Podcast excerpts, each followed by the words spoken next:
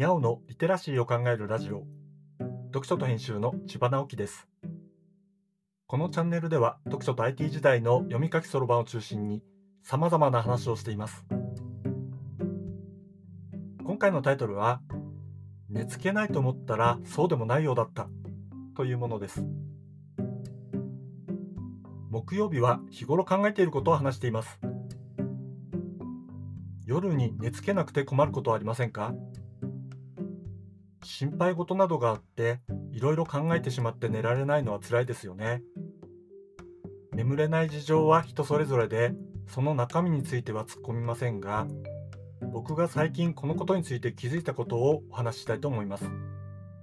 あくまでも僕の場合ですよ。今はだいたいよく眠れている方だと思います。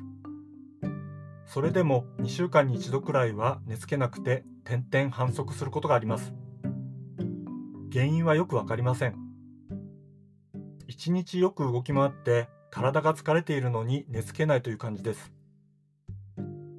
そういう時は心配しても仕方がないことが次々と頭に上ってきて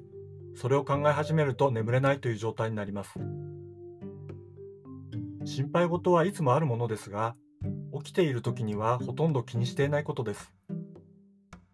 ということが分かったので対策として始めたことがポッドキャストを聞くことでした。面白いラジオを聴き始めたら余計眠れないのではないかと思う方もいるでしょうけど案外そうではないのです。ぐるぐる回っていた思考がバックグラウンドに引っ込んでラジオの内容にフォーカスし始めたらいつの間にか眠ってしまうことが多いのです。多分ぐるぐる思考の緊張が取れてリラックスしてしまうからなのでしょう何度かそういう対策をして寝つくということをやっているうちに気づいたのは聞いている音声配信の内容の記憶が断続的なことでした。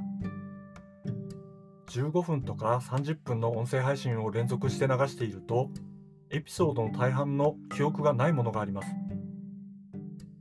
寝つけない時はずっと覚醒しているように思っていましたが実はそうではなくて断続的に眠っているのですね。眠っている時は意識がないのでまるでずっと眠れていないように感じるだけだったのです。案外眠っているということに気づいてみると眠ることに対して脅迫観念みたいなものがあるのだと分かりました。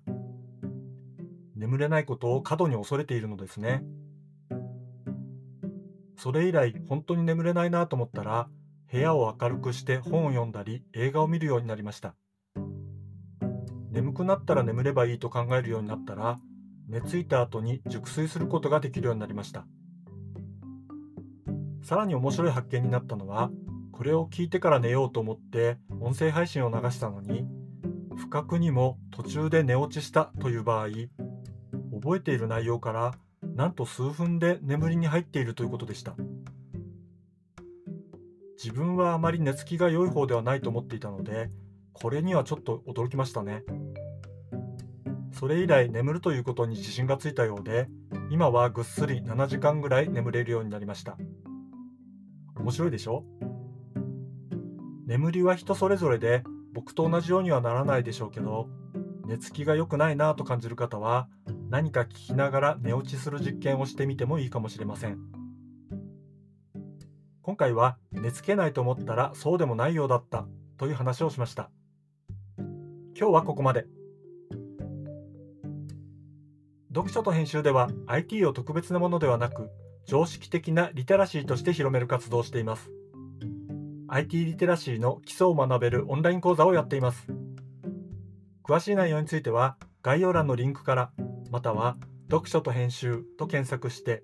猫がトップページに出てくるホームページをご覧ください。この配信の書き起こしをノートで連載しています。概要欄にリンクがありますので、フォローいただけると嬉しいです。今日もワクワクする日でありますように。千葉直樹でした。ではまた。